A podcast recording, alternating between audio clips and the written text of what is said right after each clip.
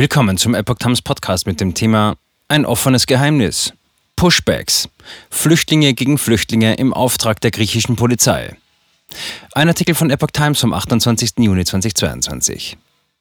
An der EU-Außengrenze benutzen griechische Polizeibeamte Flüchtlinge offenbar als Handlanger für illegale Pushbacks.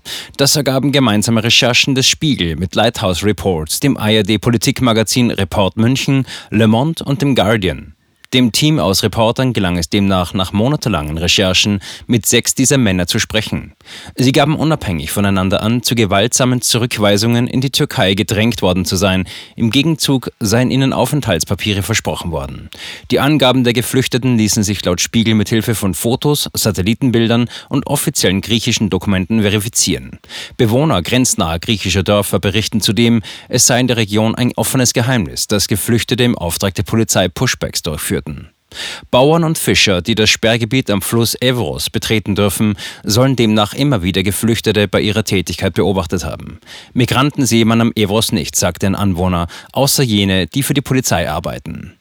Auch drei griechische Polizeibeamte bestätigten dem Spiegel und seinen Partnern die Praxis.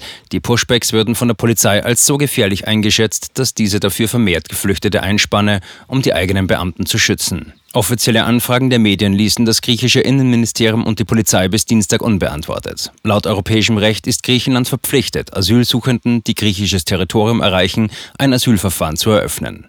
Dieses Vorgehen ist ein Bruch mit allen Werten, die wir in der Europäischen Union vertreten, sagte die Menschenrechtsbeauftragte der Bundesregierung Luise Amtsberg. Das ist an Abgründigkeit und Perfidität nicht zu überbieten.